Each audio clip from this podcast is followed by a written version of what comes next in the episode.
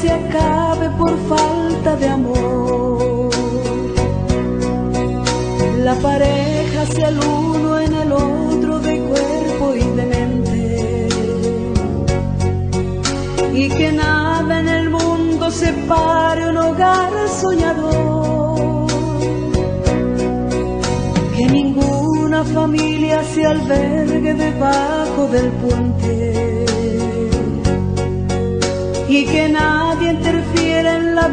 Vida y en la paz de los dos. Y que nadie los No tienen vino. sin ningún horizonte. Al tercer día se hicieron unas bodas de Caná de Galilea y estaban allí la madre de Jesús. Juan capítulo 2, versículo 1. María debe estar en nuestra casa.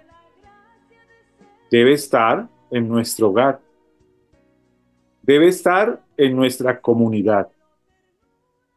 María no puede ser desplazada por el mundo, ni por la televisión, ni por ningún objeto de distracción.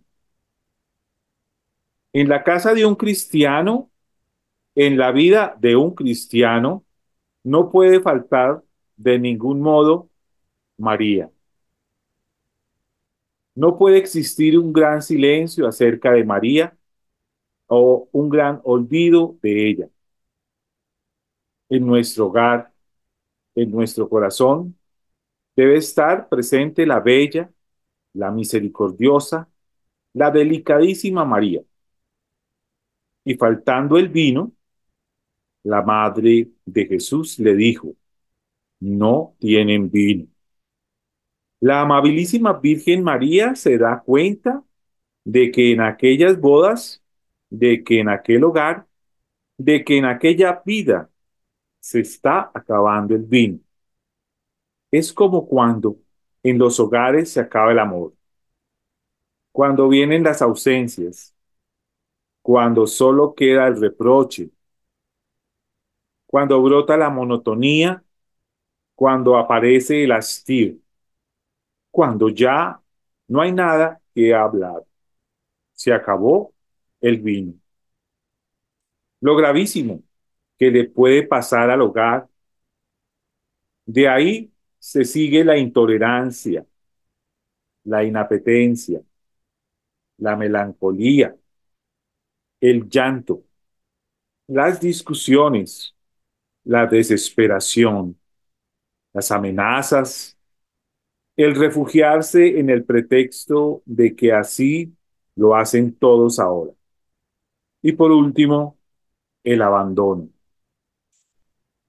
Pero si está María, ella nota desde el principio que se está acabando el vino. Y ella ruega a su divino Hijo, no tienen vino. Su madre dijo, haced todo lo que Él os dijere. Capítulo 2 de San Juan. El secreto de esta palabra de María es todo. Hacer todo lo que Jesús dice a nuestro corazón. El agua de la frialdad, el agua del desamor, el agua de la gran desilusión, se convierte en un vino exquisito, en el vino del nuevo amor, en el vino de una profunda amistad, en el vino de una segunda época preciosa del matrimonio, cuando ya no es todo resonancias pasionales y satisfacciones de la carne, sino la perpetua y alegre unidad de dos corazones que se aprecian, que se estiman, que se han llegado a la más bella situación de los esposos, que es la profunda y definitiva amistad. Pero para eso es absolutamente necesario que en nuestro hogar esté María. Está María amada. María tenida muy en cuenta. María escuchada e inspirando toda la marcha del hogar. Dulce María, María de las bodas de Canaán, que tanto te necesitamos y tanto te agradecemos por tu intercesión, te entregamos todas las familias del mundo. Ahora que acabamos de celebrar esta gran dicha de este hogar de Nazaret con el divino niño, allí en esta familia modelo queremos poner todas las familias y queremos, como en las bodas de Canaán, hacer lo que tú nos dices, que es hacer todo lo que Jesús nos diga.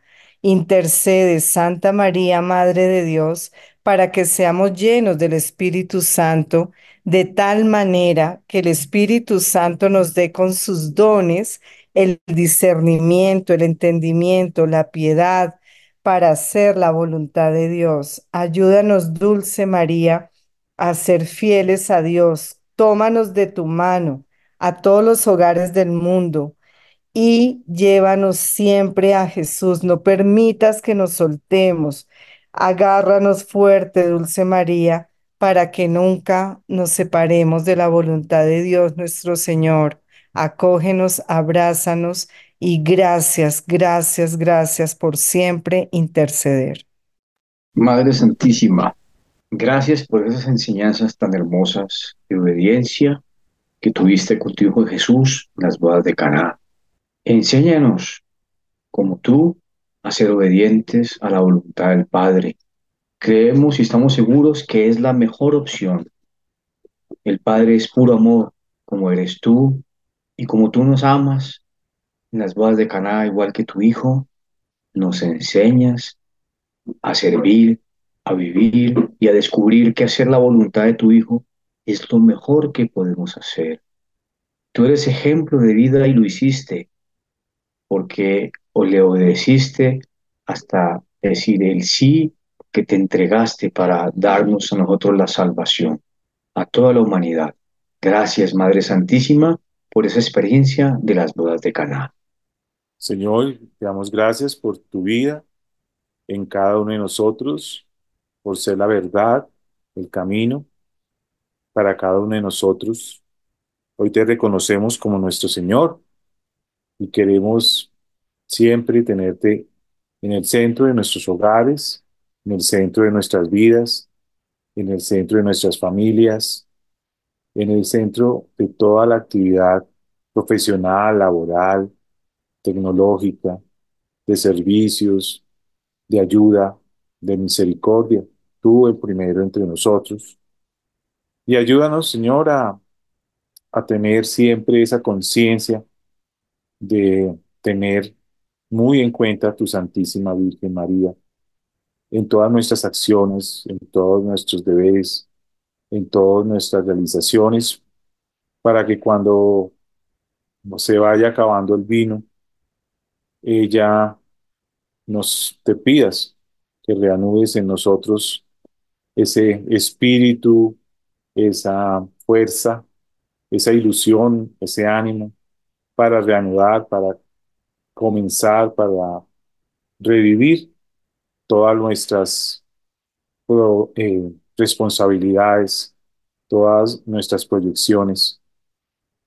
Hoy te entregamos nuestro, nuestra vida, seguimos poniéndote en tus manos este año que mm, ya ha comenzado y que ya ya, va, ya va lejos, pero queremos que siempre la Santísima Virgen esté en nuestros corazones, en nuestra vida, en nuestra familia, en nuestra comunidad.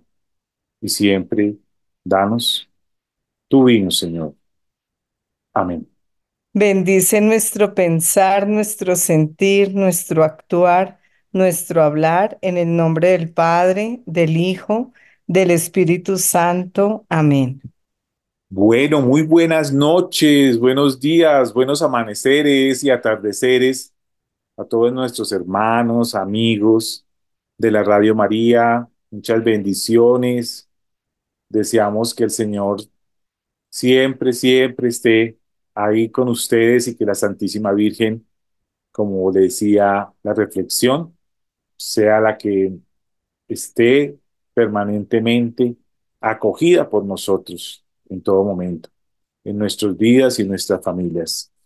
Bueno, queremos darle gracias al Señor porque una vez más estamos reunidos ya en el recorrido de este primer mes del año y tratando de continuar estos temas tan hermosos de reflexión en familia.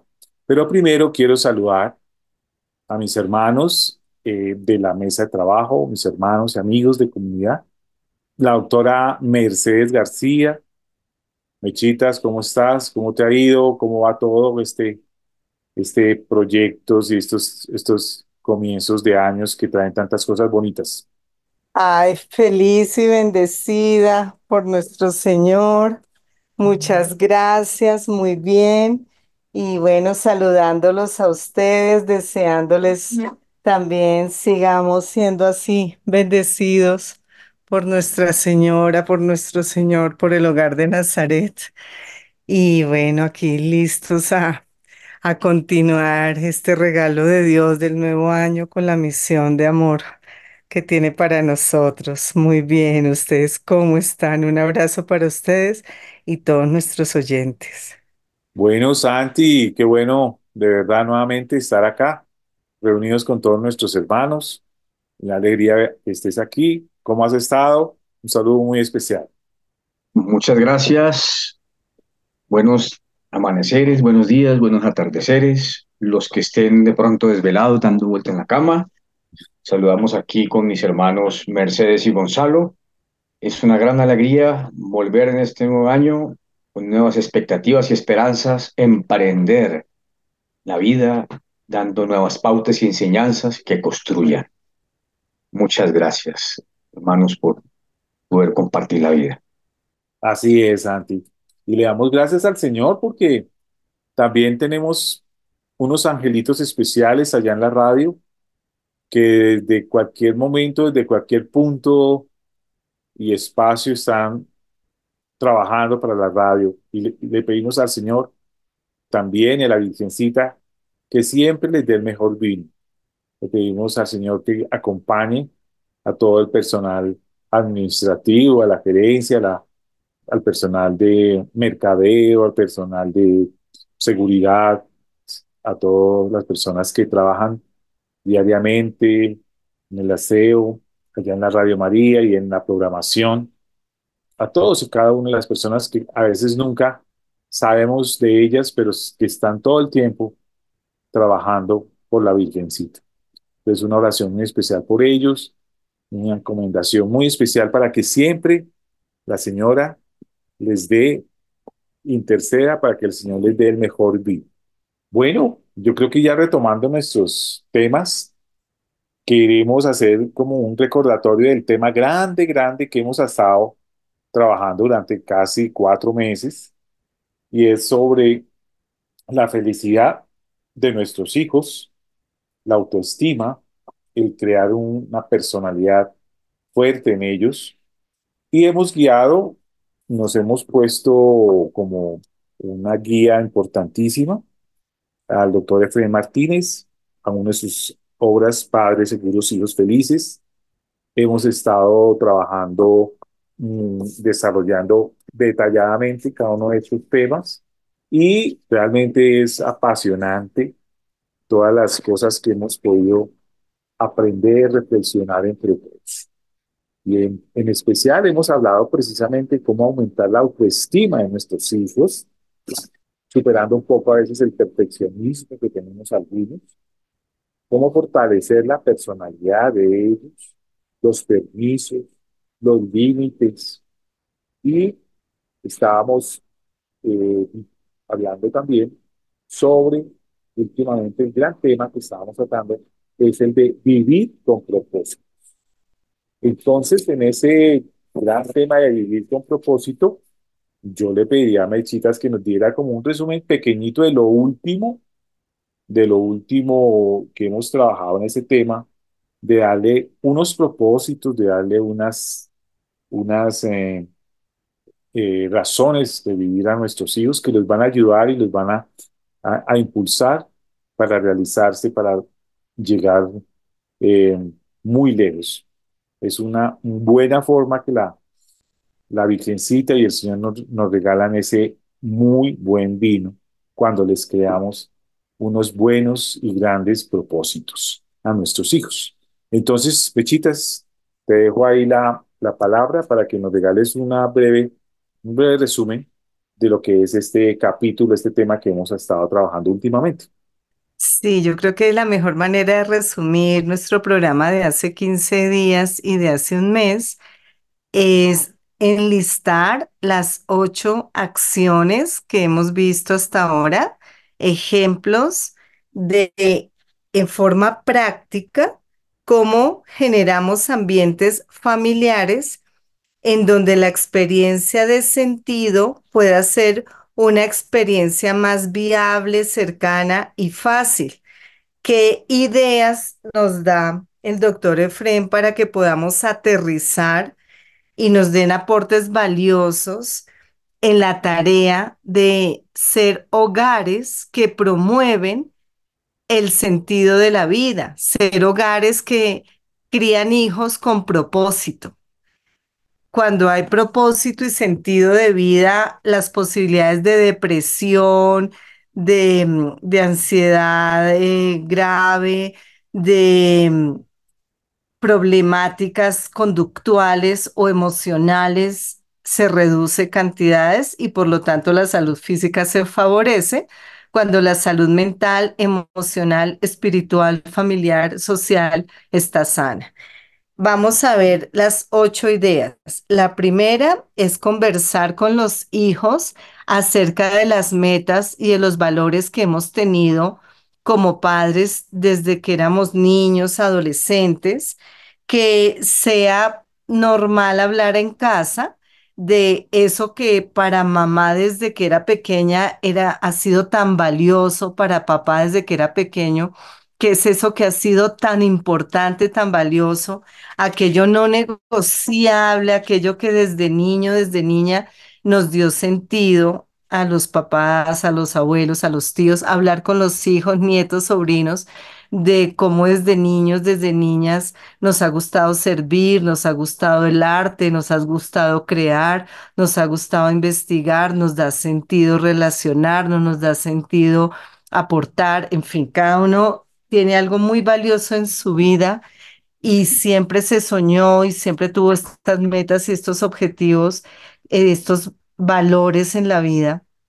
Entonces, que lo conversemos. ¿Ya papá y mamá hablaron eso con sus hijos? Segundo, en todas las tradiciones espirituales y religiosas, incluso en la psicología misma, los modelos de héroes, de roles, juegan un papel importante. Entonces hablemos de los héroes de la familia. Además de los grandes personajes de la humanidad, también en la familia siempre hay un héroe, muchos héroes, todos lo somos. Cada vez que salimos adelante en situaciones duras y difíciles, esto y salimos adelante, esto inspira a los hijos. Entonces, hijo, acuérdate tu tío cuando tal cosa, mira el vecino que tal otra, mira yo mismo, yo misma cuando estuve en esta crisis salí adelante, porque podemos, porque algo nos movió, porque teníamos sentido de vida, porque el que encuentra una razón de vivir encuentra el cómo. Cuando tienes un para qué, encuentras un cómo. Tercera acción. Necesitamos cosas que en la familia sean no negociables como comer juntos, como salir de viaje, como jugar juegos de mesa, como bailar, como saludarnos, como despedirnos, como abrazarnos, que es eso que es no negociable en la vida familiar. Y no peleemos por cosas que pueden ser pequeñas, desperdiciando el tiempo y, la, y desgastando la relación por peleas tontas cuando deberíamos estar aprovechando el, vínculo, ¿sí? Eh, que, podamos negociar con amor, que se cumplan las normas de convivencia de casa, pero que no porque alguien falló a la norma, el vínculo se rompa. Entonces, que sea no negociable eh, el, el diálogo, la comunicación, por ejemplo, las actividades importantes de, de compartir y de fortalecer el vínculo. ¿Cuáles son los rituales familiares? ¿No? Como el besito de las buenas noches, bueno, no sé, ¿cuáles son los rituales que ustedes dicen? Nosotros como familia, en nuestro vínculo, no negociamos tal cosa, esto es sagrado en esta casa, esto es infaltable, porque aquí el amor es lo más importante. Cuarta idea, enseñarle a los hijos a renunciar a algo en favor de un bien mayor. Sí, entonces si tengo que renunciar a ese programa, de, de, a esa serie, a ese videojuego, para pasar eh, la previa, el, el, como de la evaluación, el examen, pues renuncio a ese programa por un bien mayor, que es graduarme de bachiller, que es tener un buen ICFES, que, mm, o si tengo que renunciar a un bocadito para que mi hermanito no llore, pues renuncio a ese bocadito. Si tengo que renunciar a este juguete, ¿cómo, cómo es de satisfactorio cuando yo hago algo por otra persona? Y nuestros adolescentes creo que en eso están un poco en, eh, en faltante porque los papás de estas generaciones quieren darle todo a los hijos y entonces cuando les toca renunciar sienten que es la muerte y renunciar es la vida, porque cuando tú te donas, cuando tú sacrificas algo tuyo, tú creces el doble. Eso hay que enseñarlo desde pequeño, esa conciencia de las cosas que valen, de lo valioso que es renunciar a algo que no sea algo que nos cueste, más lindo aún, por un bien mayor. Quinta idea, necesitamos que nuestros jóvenes se vean como sujetos de valor, es decir, que ellos se vean como personas que tienen propósito, que ellos sí pueden desarrollar sus metas, sus propósitos, realizar su sentido. En vez de quedarnos en lo perfecto y la hizo 9000 y el perfeccionismo, no, tú vales como persona en tu proceso, no solo en tu resultado. Tú puedes hacerlo. Algunos se, van a demorar más, otros menos, pero siempre ayudémoslos a que ellos crezcan sabiéndose valiosos, sabiéndose merecedores, sabiéndose capaces, con buen autoconcepto. La sexta, necesitamos que nuestra cabeza piense en versión de posibilidades y no en versión de problemas. Entonces, que no nos volvamos familias víctimas, que todo es tragedia, no, volvámonos familias proactivas. Listo, ahí está frustración, este problema, este obstáculo, creatividad, hijos. A ver, entre todos vamos a hacer lluvia de ideas. ¿Cómo podemos salir adelante? Entonces, realmente un analfabeta no es alguien que no sabe leer ni escribir, sino quien no ve posibilidades, quien no asume la responsabilidad quien no resuelve las preguntas que la vida le hace. Séptima idea, fomentar la fe y la esperanza desde la perspectiva que considere cada familia. Mejor aún nosotros con la bendición del catolicismo, de la fe y del vínculo con Dios. Desde que uno tenga fe jamás se va a sentir solo porque hay vínculo de amor con Papá Dios, con Mamá María. Y octavo, que terminamos hace 15 días, cultivemos el nosotros familiar, saber que somos los García, los Collazo, los Acuña, los Mosquera, los Ramírez, los Roa. Entonces seamos y que tengamos esa identidad que desde pequeñitos juguemos de pronto a hacer el escudo familiar, cuáles son las características nuestras, creemos un himno que hable de lo que nos distingue, que es esas cosas particulares, características nuestras que nos hacen tan, tan nosotros para que los niños desde chiquititos tengan sentido de pertenencia y así prevengamos esa soledad, ese sentirse en islas en el mundo tan abandonados como he visto tantos adolescentes, que ellos siempre sientan que el nosotros forma parte de nuestra familia. Bueno, interesante y, y Importante ese resumen, ese, ese numeroso eh, tips que tenemos que tener en cuenta, ¿no? para, para tener esas posibilidades de, de, de, de llegar más y de lograr un mejor efecto en nuestros hijos. Bueno, pero entonces comencemos eh, nuevos, nuevos tips. Eh, Santiaguito, yo sé que su merced tiene por ahí cargado unos cuantos que nos va a compartir y comencemos con el primero de- del día de hoy, fuera de esos ocho que son tan bonitos y tan importantes que nos resumió Mechitas rápidamente. Tú nos vas a contar otros más. Claro que sí. Mira este tan interesante. Vamos a aprovechar los recursos que tengamos. En todas partes hay libros, vamos a narrar historias, veamos películas o fomentemos el buen diálogo sobre personas bondadosas. Seguramente todos han visto películas de cine que les han marcado la vida o que han generado la sensación de que hay al- algo mucho más por hacer. Vamos a fomentar actividades altruistas, conductas prosociales. A veces introducir un billete en el supermercado puede ser una buena obra, pero es mucho más interesante que tu hijo te acompañe y te ayude a construir esa casa, o que tu hijo vaya y aporte él mismo algunas cosas. Cuando aprendemos a dar, encontramos que es más fácil el sentido de la vida, porque aunque suene fuerte, algunas personas padecen de algo que el doctor Efren Martínez la ha llamado la ma- mastitis espiritual. Cuando se nos empieza, se comienza a poner duro y te duele y te empieza a doler vivir. Cuando no entregas todo lo que tienes para dar, te vas poniendo duro, te duele la vida. Si te falta humedad, te vas poniendo duro. Y cuando estás muy duro, te pasa lo de las galletas duras. Un solo golpe y te partes en mil pedazos. Fomentar actividades altruistas y conductas prosociales nos hace humildes y nos permite sacar todo lo que tenemos para dar.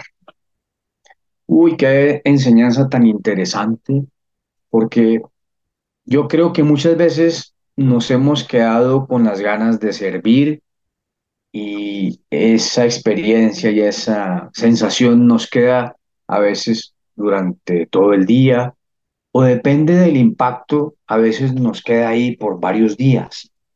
Entonces, es importante descubrir que efectivamente lo que le da sentido verdaderamente la vida es servir.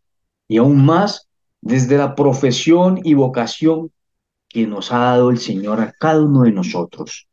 Eso es lo maravilloso y lo interesante de irlo descubriendo también poco a poco en el camino de la vida. Nuestro Señor Jesucristo fue descubriendo. Fíjese que en la Sagrada Escritura dice, iba creciendo en gracia y en sabiduría.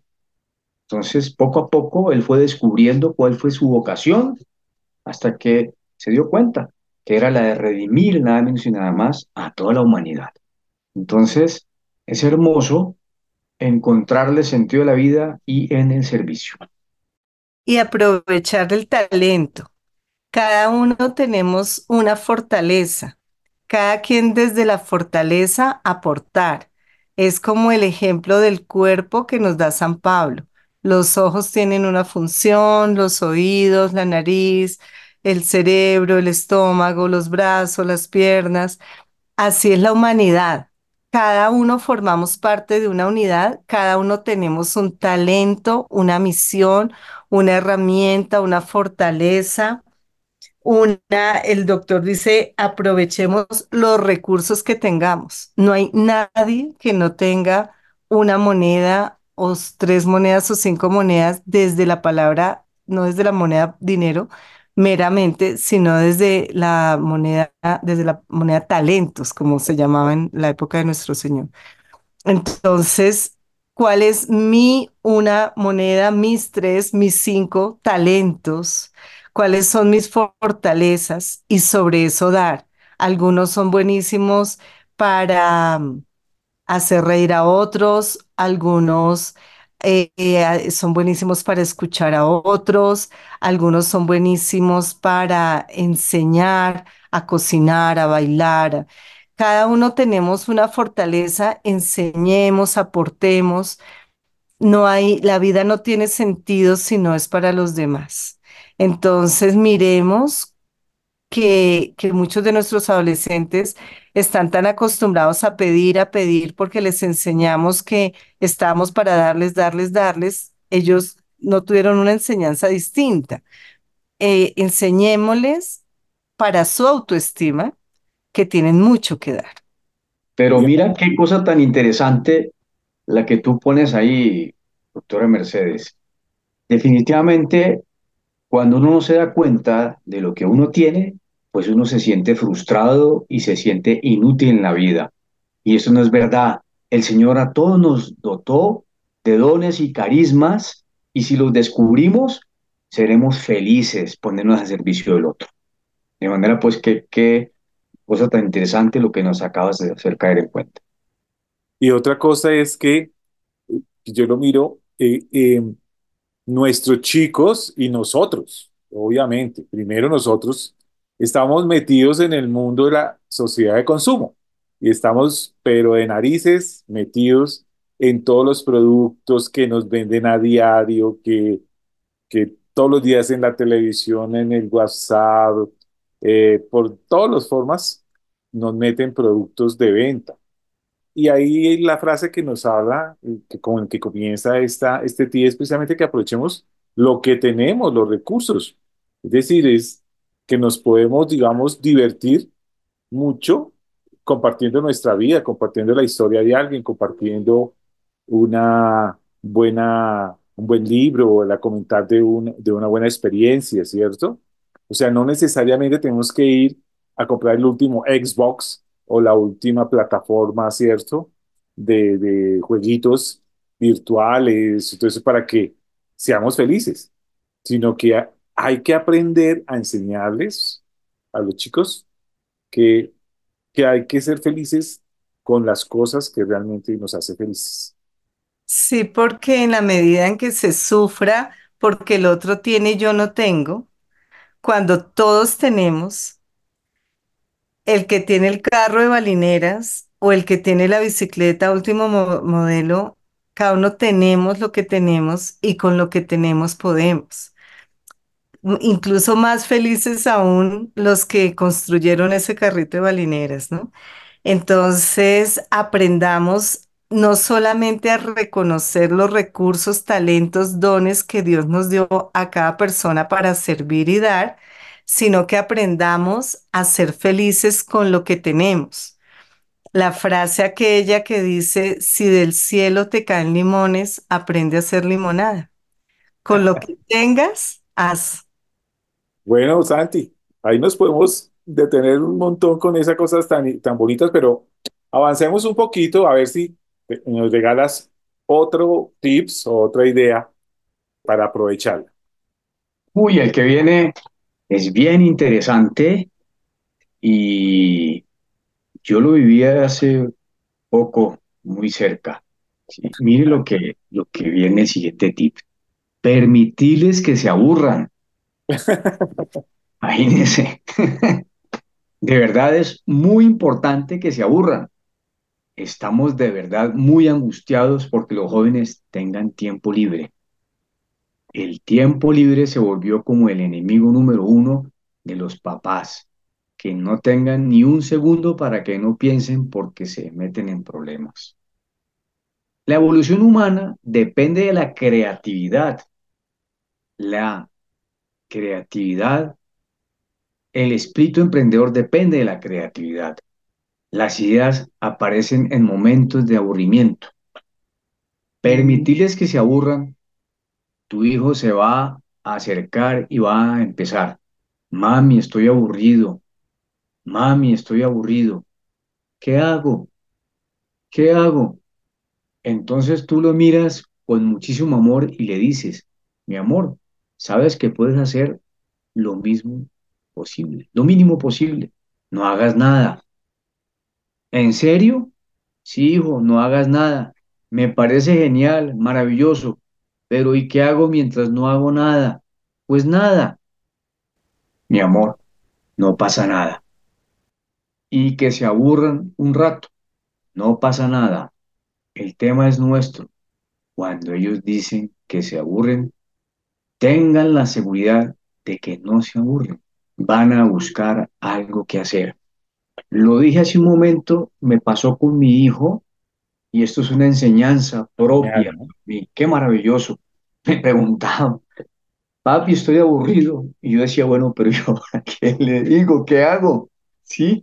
Y ahora, gracias a esta experiencia del doctor Efren, tengo la respuesta y descanso. Ya dejo de angustiarme, de decir, pero yo cómo le resuelvo para que no se aburra. Pues la respuesta está ahí. No hagas nada, no pasa nada. No pasa nada y la creatividad se desarrolla, pero eso de tenerle una agenda que de tal hora a tal hora fútbol, de tal hora a tal hora natación, de tal hora a tal hora ballet, de tal hora a tal hora tenis, de tal hora a tal hora el club, y, y no poderse encontrar con, ¿y ahora yo qué? ¿Desde quién soy yo? Que ese quién soy yo se resuelve en los momentos de mirar para el techo y no hacer nada. Desde ese quién soy yo hasta a ver qué me invento. Desarrollar la creatividad, encontrarse con uno mismo, no pasa nada. Es increíble, ¿no? Que podamos aprovechar esos momentos de aburrimiento y para orar, crear, encontrarse a uno mismo, que es lo mismo realmente, pienso yo, porque en última se, se encuentra uno frente al Creador cuando está en esos momentos de, de, de, como en mente blanca, ¿cierto? Como que eso lo invita a uno a, precisamente a encontrarse, a encontrarse con el Señor. Bueno, sigamos eh, eh, aprendiendo, Santiaguito. Claro que sí. Aquí hay otro que sí que lo tiene eh, todo el, mundo, ¿sí? Y es esto. Lo realmente valioso es cuando detienes un poco la vida. Si, va, si tú vas demasiado rápido, no puedes percibir lo valioso porque estás demasiado distraído. Así es que si tú te detienes, es posible deslumbrarte de una manera mucho más interesante. Es hacer conciencia plena o hacer meditación, detener el tiempo a través de los sentidos. Enseñémosles a nuestros hijos a qué sabe la comida, porque a veces ni siquiera lo saben. Ayudémosles a discernir los diferentes componentes que traen las recetas, que pueden utilizar el gusto para saber si tienen comino, si tiene ajo, si tiene cebolla. Ayudémosles a que puedan discernir a través del tacto, que podamos ver qué se siente aquí, qué podemos escuchar, que podemos escuchar los diferentes instrumentos que tiene una melodía, a que vivan un poco más el presente sin abandonar el futuro, por supuesto. Pero necesitamos detenernos. Algunas tradiciones en la India dicen que tienen un número de respiraciones que se te es dado en el momento de nacer y que una vez se te acaba, abandonas esta tierra. Si tú vas muy rápido, respiras más rápido. Si respiras más rápido, te vas más pronto de acá. No te vayas sin que tus hijos estén listos. Ayudémosles a ellos a que también detengan un poco la vida para que puedan disfrutar de sus nietos. Esto yo creo que también nos ha pasado a todos y a veces nos dejamos coger del afán del mundo sin hacer un alto. Y hay un dicho que por aquí se dice de, despacio que voy deprisa, ¿no? Claro, eso es una cosa muy cierta. Me invita como a detengámonos, soseguémonos, ¿no? En ese sentido, los orientales nos enseñan de alguna manera a ser mucho más serenos, a conocernos quiénes somos. El mundo occidental vive de mucha actividad, de mucha compra, de exteriorizarse. Entonces, aquí es muy valioso pensar en detenernos y hacer un alto en el camino para poder emprender un nuevo impulso. Eso no es malo.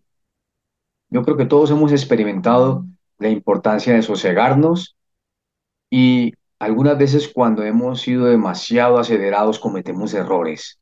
Y cuando ya nos detenemos, nos damos cuenta, ay, si yo hubiera dado un segundo, ¿cierto? ¿Cuántos errores me hubiera podido evitado de dolores de cabeza? Pero ya no lo hice. Pero bueno, lecciones aprendidas. Tomamos conciencia y hagamos un alto. ¿Con cuántos muros no me hubiera estrellado? Entonces, el silencio, la respiración lenta y la captación de los sentidos.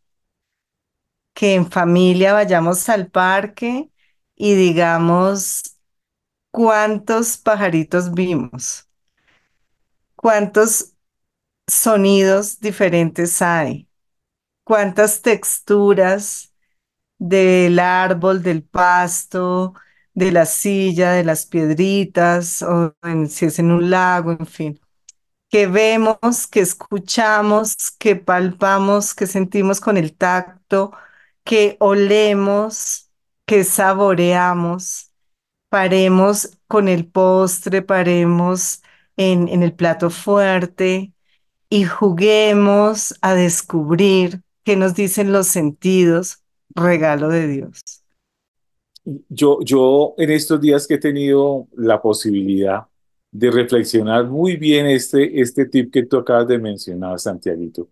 Y, y muchas veces, muchas personas me confirman a veces igual, yo los llamo angelitos, de diferentes puntos de vista, que la sociedad de consumo, de trabajo, la, el afán laboral, el afán de pronto de, sobrevivir, de, de, de, de- de dejar algo material, eh, hace que todos nos enfrasquemos en un corre-corre sin, sin, parar, ¿no?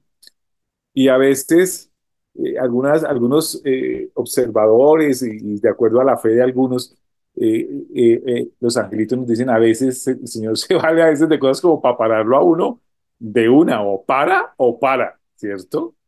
Entonces, y, y, entonces toca, a veces dice, muy difícil, pero ¿por qué esto tan fuerte? Y, me tocó parar. Y dice, no, pues es que hay que, hay que, hay que comenzar a, a respirar, hay que comenzar a observar, admirar, ¿cierto? Hay que volver, volver a, a, a disfrutar de cosas sencillas, de las cosas que tenemos ya, de las cosas que, que están a nuestro tiempo, a nuestro lado. Y, y, por ejemplo, tú terminabas con algo supremamente hermoso para los que ya somos abuelos. Y es eso, ayudémoslos a los hijos a, a que también detengan un poco la vida y disfruten para que puedan ellos disfrutar de sus nietos y obviamente nosotros también. Entonces, pienso que es muy, muy especial este, este momento de, sí, de, de- para mí, me refiero, eh, un especial, es- este, esta reflexión del serenar, del parar a veces, del simplemente ir más despacio, pero ante todo, de disfrutar cada minuto, cada momento, cada situación, sin el corre-corre que nos ha impuesto la sociedad de consumo y el mundo. Claro que sí, y mira lo que nos decía, ¿no? El tener una habilidad de saborear, de saborear la comida, ¿no? Desarrollar el gusto y darse uno cuenta si el sabor a ajo, todas las especies que el hombre ha ido descubriendo, ¿verdad? Eso es interesantísimo, porque uno hasta veces come unas velocidades impresionantes y, mm, ¿no? Mastica ¿cómo? Y entonces ni siquiera uno se alimenta, eso, pues calma el hambre y y listo. Y esto otro que me acuerdo de un muy buen amigo de trabajo, que él dentro de sus hobbies es tener equipos con una muy buena fidelidad. Y a veces en, en las reuniones que teníamos nos sentábamos a escuchar, mire, aquí está el piano, aquí está el bajo, aquí está una trompeta, el saxofón. Uy, eso Y es eso es delicioso. maravilloso porque, hombre, uno se deleita con la habilidad del ser humano con la vocación que Dios le ha dado a cada uno. Y uno La ve belleza tan increíble, qué belleza, ¿no? Cómo logran la ¿verdad? Y las obras de arte, pues.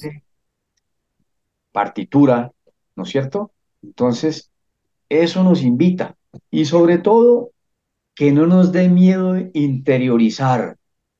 A veces el hombre sale corriendo cuando empieza a haber silencio y le da susto conocerse o mirar quién es.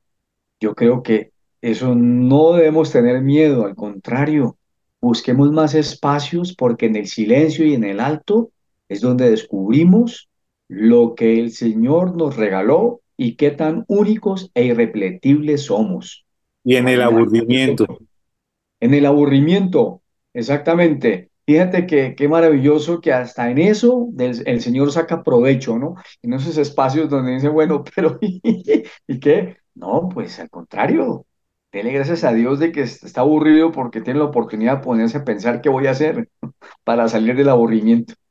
Bueno, yo creo que hemos podido disfrutar de todas estas enseñanzas o reflexiones que, que hemos podido construir entre todos y ojalá podamos lo más importante, transmitirlo y hacerlo en primer lugar, vida a nosotros. Entonces vamos a darle gracias al Señor por eso, vamos a, darle gracias por, tantas cosas que nos da a diario, por tantas situaciones que nos, que nos grita y que a veces nos toca, que no la vemos, que hasta le toca pararnos, ¿no? Son, son maravillas de Él que, que uno a veces no las percibe por estar en ese mismo correcor. Señor, te damos infinitas gracias por un día más de vida que nos permites conocernos y ver qué grande eres, porque nos permites servirle al hermano, porque nos permites que te prestemos nuestra inteligencia, nuestro pensamiento, nuestra voz, para poder transmitir las enseñanzas que extraen otros hijos tuyos desde su vocación y desde su experiencia, para que otros a nivel de todo el globo, terráqueo aprovechen y crezcamos, cada día seamos más hermanos y podamos de verdad ser felices. Por eso te damos infinitas gracias, Padre Santo, por esta maravilla de regalos que es la vida y la vocación y el servicio.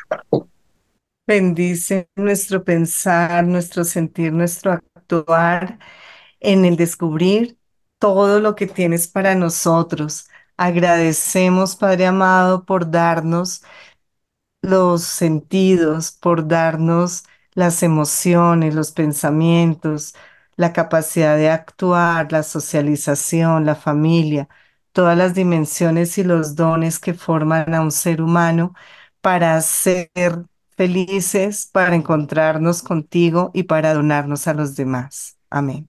Señor, te damos gracias por todo lo que nos regalas, por tu maravillosa presencia.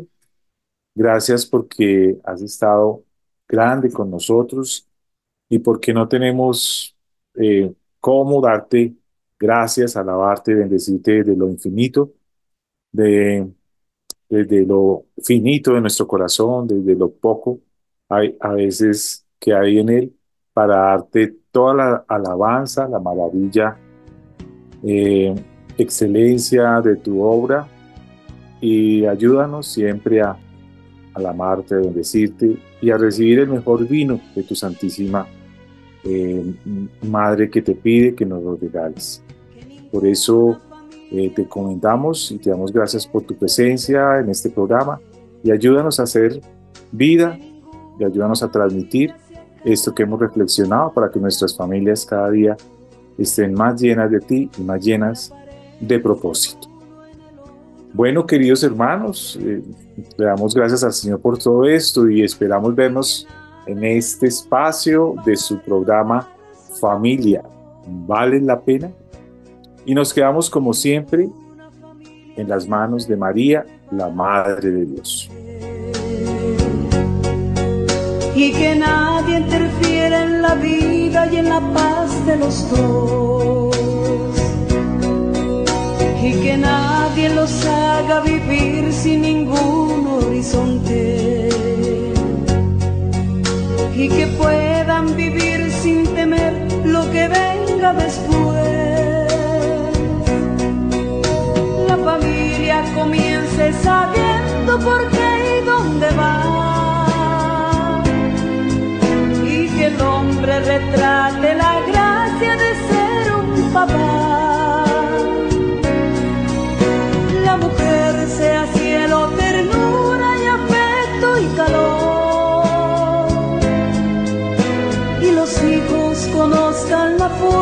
Que tiene el amor. Bendecido Señor, la familia es a mí. Bendecido Señor, la mía también. Bendecido Señor, la familia es a mí. Bendecido Señor, la mía también.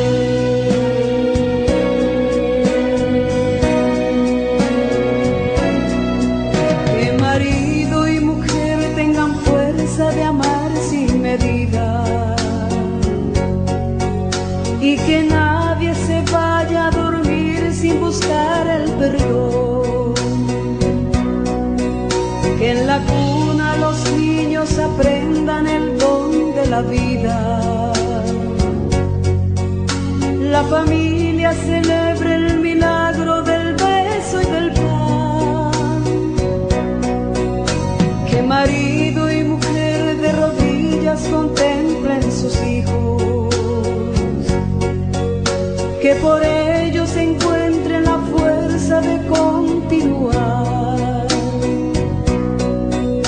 Y que en su firmamento la estrella que tenga más brillo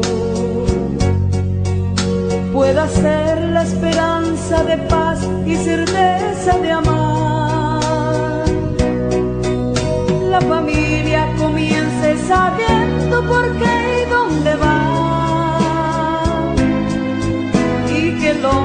retrate la gracia de ser un papá. La mujer sea cielo, ternura y afecto y calor. Y los hijos conozcan la fuerza que tiene el amor. Bendecido Señor, la familia mí. Bendecido Señor, la mía también. Bendecido Señor, la familia es a. Bendecido Señor, la mía también.